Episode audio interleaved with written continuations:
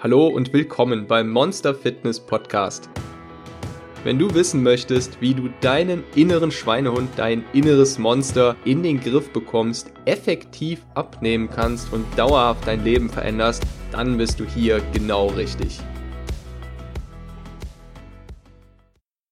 Hallo da draußen, ich freue mich, dass du wieder dabei bist und ich hoffe, du hast die letzte Challenge gut durchgezogen, beziehungsweise was heißt durchgezogen, einfach dann mehr darauf geachtet, ähm, persönlicher zu werden, anderen Personen mehr persönliche Dankbarkeit zu zeigen, ähm, in eine persönliche Kommunikation zu treten, vor allem wenn es um etwas Wichtiges geht. Und ähm, ich möchte dich nochmal daran erinnern, dass das sehr stark nicht einfach nur unser, unser Glückshormon und unser Glücksgefühl fördert, sondern auch unser ja, unsere Unabhängigkeit gewissermaßen gegenüber Süchten. Also je besser die Beziehungen im eigenen Leben sind, beziehungsweise wenn man vertrauensvolle Beziehungen hat, wenn man mehr Oxytocin ausschüttet, und das macht man ganz generell, indem man äh, mit anderen Menschen eine Beziehung eingeht und es geht sogar auch bei, ja, wenn man einfach nur ganz kurze Beziehungen am Tag eingeht, wenn man einfach nur jemandem freundlich Hallo sagt, wenn man äh, kurz mit jemandem spricht, wenn es denn ehrlich ist und auf einer persönlichen Ebene, dann hilft das bereits sehr dabei, dass Oxytocin ausgeschüttet wird. Das heißt, neben tiefen, längeren, vertrauensvollen Beziehungen, die man im Leben hat, helfen auch diese ganz kleinen persönlichen Kontakte, die man ja gewissermaßen immer wieder so im Alltag hat. In dieser Folge geht es nun um das Gegenteil von Oxytocin, nämlich unser, um unser Cortisol. Die beiden kann man sich wirklich so ein bisschen an unterschiedlichen Enden vorstellen. Während das Oxytocin nämlich für unsere Unabhängigkeit gegenüber Süchten sorgt, macht uns das Cortisol abhängig. Das Cortisol, das ist unser Stresshormon. Das wird immer dann ausgeschüttet, wenn wir Stress empfinden. Und das hat ursprünglich natürlich einen ganz anderen Sinn gehabt und heute haben wir keinen Stress mehr im Sinne von Überlebensangst, dass uns jederzeit ein wildes Tier anspringen könnte oder wir gleich äh, eine Klippe runterfallen oder uns auf eine waghalsige Flucht begeben müssen, sondern wir haben eher so etwas wie Alltagsstress, Druck. Ähm, da kommen dann als, als Resultat solche Dinge hervor wie Burnout und ähm, das geht wieder in eine ganz andere Richtung und äh, ich möchte ganz gerne darüber sprechen, was das Cortisol alles für Auswirkungen hat, wie es entsteht, wie es ausgeschüttet wird. Vor allem jetzt hier in unserer heutigen Welt mit dem, mit den ganzen Dingen, mit denen wir heutzutage zu tun haben und vor allem nochmal dann, wenn wir uns mit dem Thema Abnehmen und Ernährung beschäftigen. Und es ist ein sehr, sehr, sehr interessantes ähm, Thema, rund um, ja, rund um den Stress, rund um unser Cortisol, denn es wird wirklich in den verschiedensten Situationen ausgeschüttet und wie immer ist das Schöne, dass wir eine ganz, ganz starke ähm, Kontrolle darüber haben, wenn wir sie trainieren, wenn wir sie ein bisschen üben. Und es liegt sehr, sehr stark bei uns, wie wir mit dem ganzen ähm, Thema umgehen. Nun, bevor wir nun in das eigentliche Thema einsteigen, möchte ich wieder kurz auf eine Abnehmtaktik äh, eingehen und ähm, ja, da habe ich ein paar Fragen dazu bekommen, wie das mit dem Kaloriendefizit ist, ob das nicht äh, bei mir zu hoch ist. Das ist eine sehr gute Frage und ähm, das kann man sich auch ja völlig legitim fragen. Dann schließlich bedeutet ein sehr hohes Kaloriendefizit ja auch oder ein hohes Kaloriendefizit, dass man damit Nährstoffe beschneidet, beziehungsweise man hat damit ja weniger die Möglichkeit, mehr Nährstoffe aufzunehmen. Jetzt muss man aber bedenken, wenn man vorher nicht auf die Ernährung geachtet hat und man sich eine durchschnittliche Ernährung anschaut, dann sieht die in der Regel so aus, dass die nicht sehr nährstoffreich ist, aber relativ viele Kalorien mit sich bringt. Sprich, es bedeutet nicht unbedingt, dass man ähm, viele Nährstoffe aufnimmt, nur wenn man viele Kalorien aufnimmt. Genauer genommen, und bei mir persönlich ist das tatsächlich der Fall, wenn ich ähm, in der Abnehmphase bin, so nenne ich es jetzt mal, dann nehme ich da wesentlich mehr Nährstoffe auf und auch Mikronährstoffe als außerhalb der Abnehmphase. Ganz einfach deshalb, weil ich mich nochmal viel bewusster darauf konzentriere, viel kalorienärmere ähm, Lebensmittel aufzunehmen, sprich wie Gemüse, wie Beeren und die haben natürlich sind natürlich richtig reichhaltig an Mikronährstoffen und ähm, auch acht, auch achtet man dann in der Regel in, so, in, in, in der Abnehmphase mehr darauf, auf die Nährstoffdichte. Das heißt, man möchte möglichst viele Nährstoffe aufnehmen für jede Kalorie, die man aufnimmt. Und man achtet dann nochmal, ja, einfach bewusster darauf, den Eiweißgehalt zu decken, die richtige Menge an Fetten aufzunehmen, nicht zu viele Kohlenhydrate, sehr wenig, wenig Zucker und so weiter. Und so ist es dann tatsächlich oft einfach der Fall, dass es sein kann, dass man mit einem Kaloriendefizit wesentlich mehr Nährstoffe aufnimmt als ohne Kaloriendefizit. Und das ist letztendlich das Einzige, was zählt. Sprich, wir brauchen ja nicht einfach die Kalorien, sondern wir brauchen das, was hinter den Kalorien steckt. Die ganzen Nährstoffe und Mikronährstoffe. Die sind das, was unseren, unseren Körper ja am Laufen hält. Und da kann man sich ganz gut äh, ein Extrembeispiel anschauen, um das Ganze ein bisschen mehr zu verdeutlichen. Wenn wir uns jetzt mal einen Hollywood-Schauspieler angucken, Nehmen wir mal so jemanden wie Christian Bale, der glaube ich so der ja, berühmteste äh, Darsteller dafür ist, sich innerhalb allerkürzester Zeit von schwer übergewichtig zu einer magersüchtigen Figur zu entwickeln. Also einer extrem dünnen Figur. Das war in The Machinist. Dann von da wieder zu sehr muskulös und da liegen gar nicht so große Zeitabstände dazwischen. Und wenn wir jetzt mal ähm, die Phase nehmen, wo er sich von äh, schwer übergewichtig zu sehr muskulös entwickelt hat, dann ist ja die Frage, wie kriegen die das so schnell hin? Und wenn man jetzt einfach nur mal auf das Technische geht, also mal alles beiseite lässt, von wegen, die haben ja auch unendlich Zeit, um Sport zu treiben, sondern wenn wir uns einfach nur mal die Faktoren angucken, was die jetzt machen, da würde es höchstwahrscheinlich so aussehen, dass die extrem versierte Personal Trainer und Ernährungstrainer haben, die denen ganz genau ausrechnen, was die eigentlich nur an lebensnotwendigen Nährstoffen und Mikronährstoffen benötigen. Der Ernährungstrainer und Personal Trainer würde dann ganz genau ausrechnen, was würde Christian Bale, was braucht er an Eiweiß, an Ballaststoffen, an ungesättigten Fettsäuren, an Vitaminen, Mineralstoffen, Spurenelementen, würde diese Dosis dann wahrscheinlich supplementieren, größtenteils supplementieren, das heißt als Nahrungsergänzungsmittel geben, um, um die ganzen Kalorien einzusparen, um dann nur noch ein minimales bisschen an Kalorien über die tatsächliche normale Ernährung, sage ich mal, aufzunehmen. Was wahrscheinlich in deren Fall dann sowas ist wie Eiweißshakes mit nochmal besonderen Nahrungsergänzungsmitteln, sodass die mit einem sehr, sehr, sehr starken Kaloriendefizit einwandfrei am Laufen gehalten werden, also dass wirklich alle Nährstoffe, alle Mikronährstoffe optimal gedeckt sind und die trotzdem so ein krasses Kaloriendefizit haben. Dazu kommt dann noch die Trainingsbelastung. Nehmen wir mal an, Christian Bale würde dann in so einer Phase, würde er wahrscheinlich locker zwölf Stunden, zehn bis zwölf Stunden die Woche trainieren. Und das müsste dann auch nochmal mit einberechnet werden.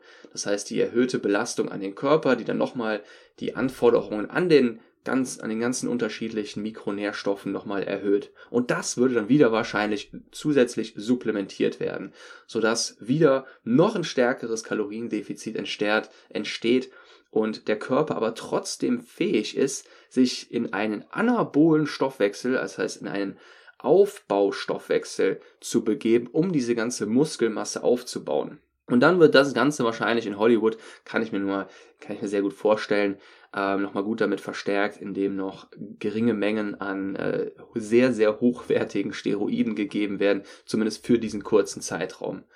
Und ich denke, dass die das da auch äh, ja, so gut einplanen können, dass die jetzt nicht direkt explodieren vor Muskelmasse, sondern genau das richtige Maß, damit er genau diese Figur erreicht, die auch Batman hat.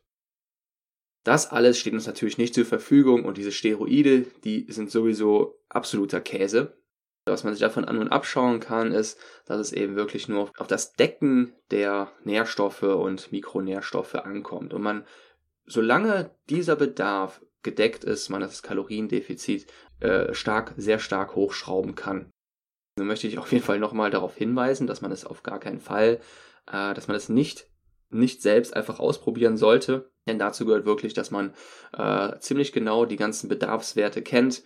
Es gibt 13 verschiedene Vitamine, es gibt sehr viele verschiedene Spurenelemente, da kommen noch Mineralstoffe hinzu und noch viele weitere Mikronährstoffe und dann auf der anderen Seite noch die Makronährstoffe. Und da muss man wirklich genau wissen, was für einen persönlich da die Bedarfswerte sind, um die wirklich so weit runter, um die Kalorien so weit zu drosseln, dass man genau sagen kann, okay, mit diesen Makro- und Mikronährstoffen laufe ich äh, funktioniere ich noch optimal. Und deswegen sagt man in der Regel, dass man ja maximal ein Kaloriendefizit von 1000, 1200 am Tag ähm, ja, halten soll. Das ist allerdings nur ein, ein praktischer Ratschlag und ähm, in der Theorie könnte man es eben noch weiter drosseln, wenn man, wie gesagt, ähm, die genauen Werte kennt.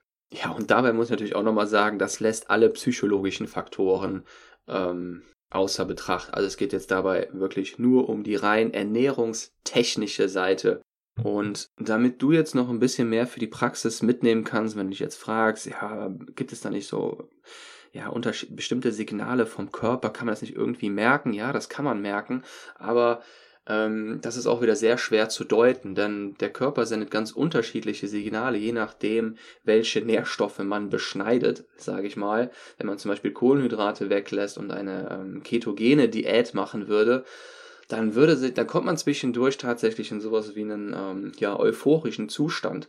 Dann wenn dann erstmal diese Ketogene ausgeschüttet werden, ähm, dann fühlt sich das gar nicht so übel an und man, man fühlt sich so ein bisschen beschwingt. Das ist aber nicht die ganze Zeit so, man kann es aber leicht ähm, fehldeuten. Ein gutes Signal ist, um, um herauszufinden, ob man nicht zu sehr, ähm, ob man sich nicht zu sehr der Kalorien oder der Nährstoffe beraubt, ist, dass man immer noch abends, dass man abends maximal mit einem leichten Hunger ins Bett geht. Das heißt nicht mit einem starken Hunger, sondern nur mit einem leichten Hungergefühl. Wenn es stärker ist, dann bedeutet das in der Regel, dass dem Körper da schon etwas fehlt. Das ist allerdings auch wieder wirklich ja, schwer zu merken, denn Hunger ist nochmal etwas ganz anderes als Appetit. Wenn wir nicht lange Zeit in einer Hungerphase sind, oder also in einem, mit einem starken Kaloriendefizit leben, dann spüren wir eigentlich fast nie Hunger. Und das ist fast immer nur Appetit. Hunger spüren wir wirklich nur dann, wenn der Körper Nährstoffe benötigt, also sie wirklich, wenn er Not an Nährstoffen hat, dann spüren wir Hunger und dann braucht er wirklich diese Nährstoffe. Normalerweise außerhalb der, der, ähm, ja, wenn wir uns nicht dazu entscheiden, abzunehmen, uns ganz normal ernähren. Das Trügerische dabei kann nun wieder sein, dass der Körper dann aber keine Hungersignale sendet, weil er sich durch die ganzen Kalorien wieder satt fühlt. Damit ist es quasi möglich, sich kalorientechnisch zu überladen, also viel zu viele Kalorien aufzunehmen, gleichzeitig aber nährstofftechnisch zu verhungern. Und erst wenn man die Kalorien runterfährt, das heißt eigentlich nur während einer ähm, Diätphase oder wenn man eben mit einem Kaloriendefizit, wenn man, wenn man ein Kaloriendefizit hat, dann nähert sich beides an. Dann kann man es viel besser spüren, wenn man ähm, Hunger hat, da habe ich nun recht ausführlich drüber gesprochen, äh, was es mit dem Kaloriendefizit auf sich hat und wie das mit den Nährstoffen zusammenhängt. Kommen wir nun zum eigentlichen Thema, dem Cortisol, unserem Stresshormon. Ich wünsche dir ganz viel Spaß dabei und natürlich gibt es am Ende auch wieder eine Challenge, damit du das, was du hier hörst, auch so ein bisschen immer wieder weiter mit in die Tat, in die Tat umsetzen kannst. Willkommen zu einem weiteren spannenden Hormon. Diesmal jedoch kein Glückshormon, sondern unser Stresshormon Cortisol. Und es lohnt sich wirklich, die Funktionsweise von diesem Hormon richtig zu verstehen, denn gerade beim Abnehmen, aber auch für ein entspanntes Leben spielt es eine sehr große Rolle. Cortisol sorgt dafür, dass wir in einen Kampf- oder Fluchtmodus versetzt werden, wenn es gefährlich wird. Beziehungsweise das war zumindest mal der ursprüngliche Sinn. In früheren Zeiten, Höhlenmenschzeiten, wenn wir so mit unserem Speer in der Prärie unterwegs waren und plötzlich hören wir ein Rascheln neben uns, dann schrecken wir hoch. Und genau dafür ist das Cortisol verantwortlich, das dann daraufhin dafür sorgt, dass unsere, unsere Herzfrequenz erhöht wird, unser Blutdruck erhöht wird und unsere ganze Energie nun dafür gebraucht wird, um zu entscheiden und dann auch danach zu handeln, ob wir nun kämpfen müssen oder flüchten müssen. Und es ist sehr ansteckend. Es macht paranoid, es macht also auch, es macht auch so ein bisschen paranoid.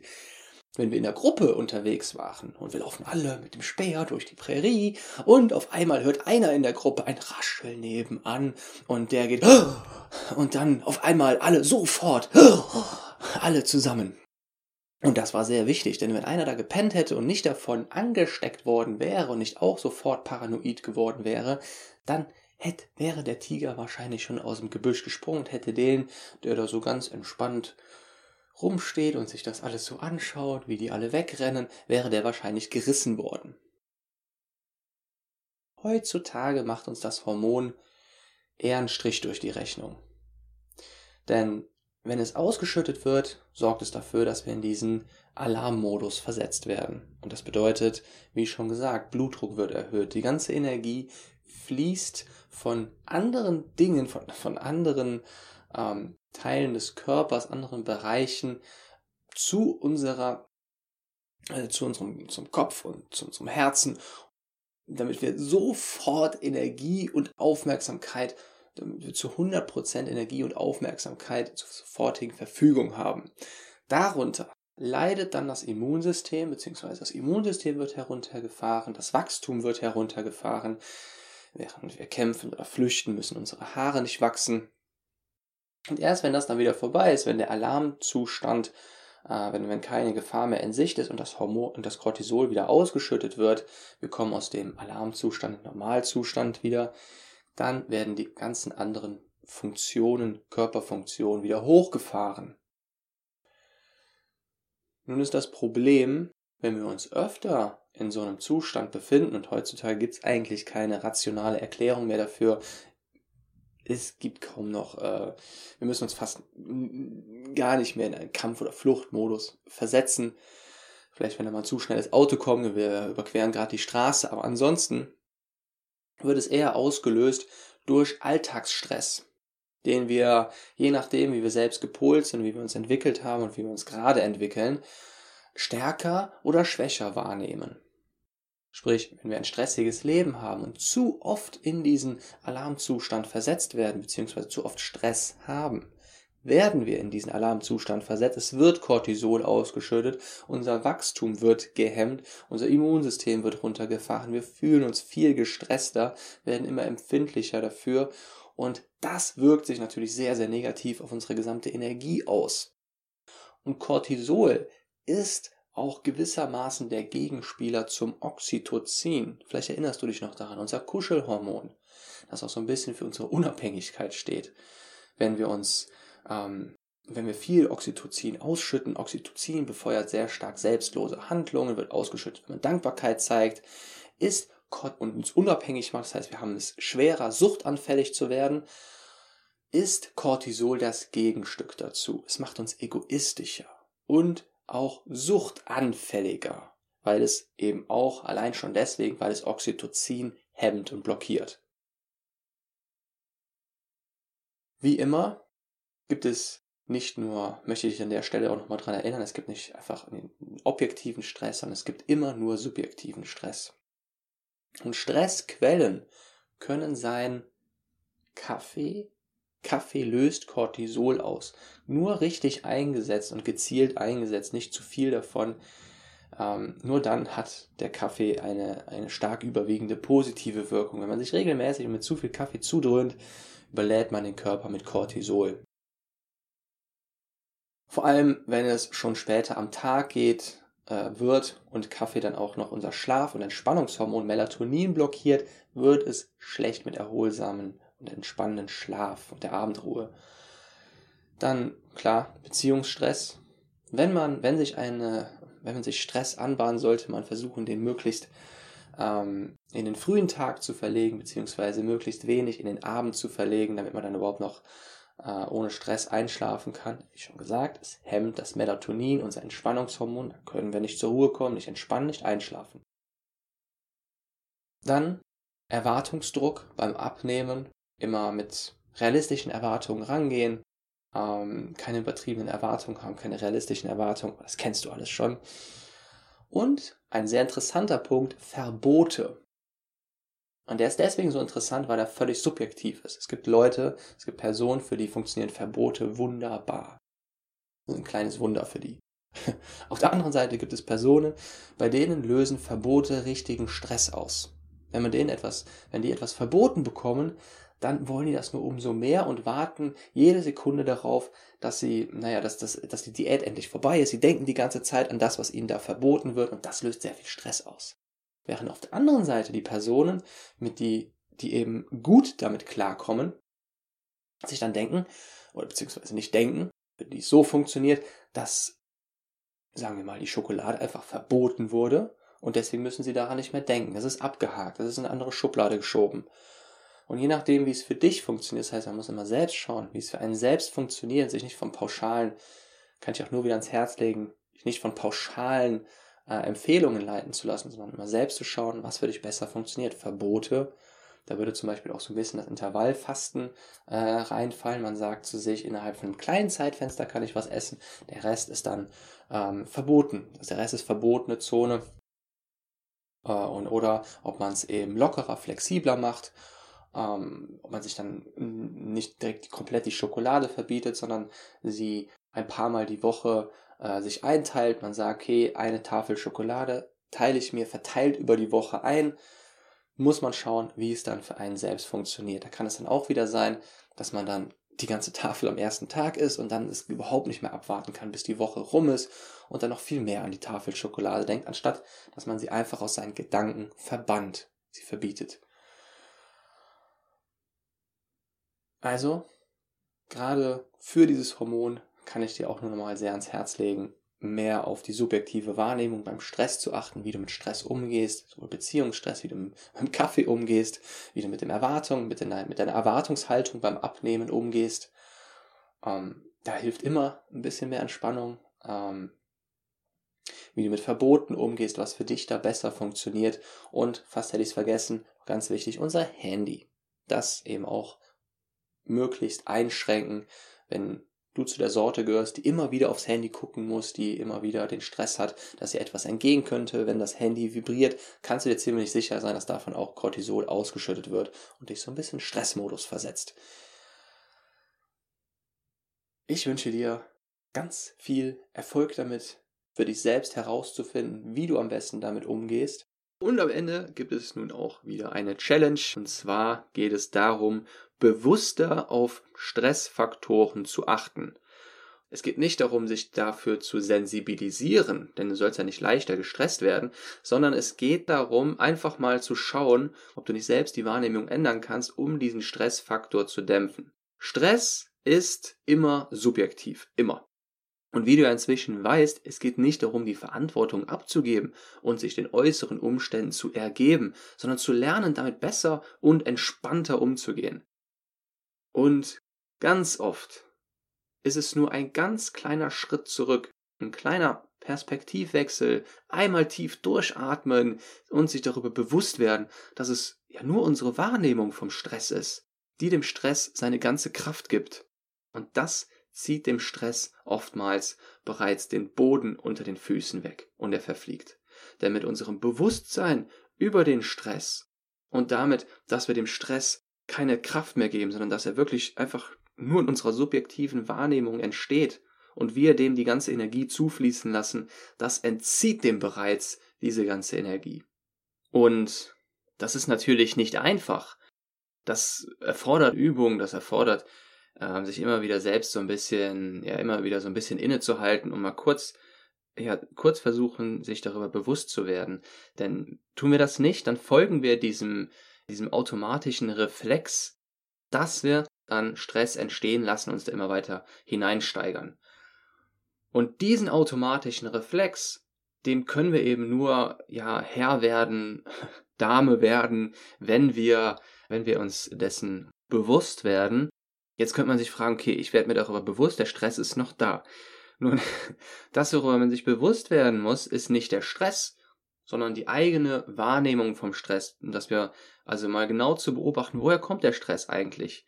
Nehmen wir mal an, ähm, dich ruft kurz vor Arbeitsende noch dein Chef an und möchte, dass du jetzt in der nächsten Viertelstunde noch ein ganz wichtiges Projekt fertig bringst. Das sollst du eigentlich morgen fertig machen und da fehlt noch jetzt eine Seite von einer von einem Bericht zu diesem Projekt und diese Seite sollst du jetzt in, der nächsten, in den nächsten 15 Minuten schreiben. Das, was automatisch entsteht, der automatische Reflex wäre nun Ärger und Stress. Aber sobald du anfängst, dir darüber bewusst zu werden, dass es jetzt einfach nur deine Wahrnehmung und deine ähm, und das Resultat deiner Wahrnehmung ist, dass du diesen ja, Stress entstehen lässt, nimmt der ganzen Sache schon wieder den Stress, denn es es wird ja nicht objektiv dadurch ausgelöst, dass du jetzt einen Zeitdruck bekommst, dass du jetzt noch mal diesen Bericht verfassen sollst. Das bleibt alles, da entsteht keine Energie. Nur, nur dass du jetzt dieses Gefühl bekommst, dass du jetzt ähm, Stress haben solltest. Das ist es quasi. Dieser automatische Reflex ist, hey, jetzt bekomm Stress. Das ist dieser automatische Reflex. Und darauf hören wir in der Regel dann auch und bekommen dann auch ganz viel Stress. Und sobald wir dann uns darüber bewusst werden, dass es wirklich dieser automatische Reflex ist und es überhaupt keinen Sinn hat und gar keinen Grund gibt, jetzt Stress zu haben, kann man naja, kann man es mit der Zeit immer besser zurückfahren. Da können die krassesten Situationen entstehen, aber dieser Stress, der setzt einen nur außer Gefecht und raubt einem noch mehr Energie. Ich weiß, das hört sich jetzt alles erstmal schön dahergeredet an, aber ich hoffe, dass ich dir so ein bisschen, ähm, ja, dich so ein bisschen dazu inspirieren konnte, ähm, das Bewusstsein dafür zu schärfen, für diesen automatischen Reflex, der ja einfach nur wie ein Knopf funktioniert und dann aus gar keinem Grund heraus sollen wir uns dann einfach ähm, schlechter fühlen und gestresst fühlen. Und darüber gilt es sich eben bewusst zu werden. Und in dem Sinne wünsche ich dir eine wunderbare, stressfreie Woche und bis zur nächsten Folge. Das war eine weitere Folge des Monster Fitness Podcast. Nein, noch nicht ausschalten. Ich habe eine kleine Bitte an dich. Wenn dir der Podcast gefällt, dann wäre es das Größte für mich und den Podcast, wenn du eine Bewertung bei iTunes hinterlässt. Nur damit kann der Podcast unterstützt und vorangetrieben werden oder anders formuliert, das Monster geht ein, wenn es nicht mehr gefunden wird. Ich lese mir jede Bewertung durch und werde sehr davon motiviert. Außerdem ist es kein Märchen, dass der Karma-Pegel dadurch erwiesenermaßen durch die Decke schießt. Auf iTunes findest du den Podcast unter Abenteuer abnehmen. Ansonsten findest du mich unter www.monster-fitness.com und auf Instagram unter abenteuer.abnehmen. Ich wünsche dir und deine Monster einen wunderbaren Tag. Bis zur nächsten Folge.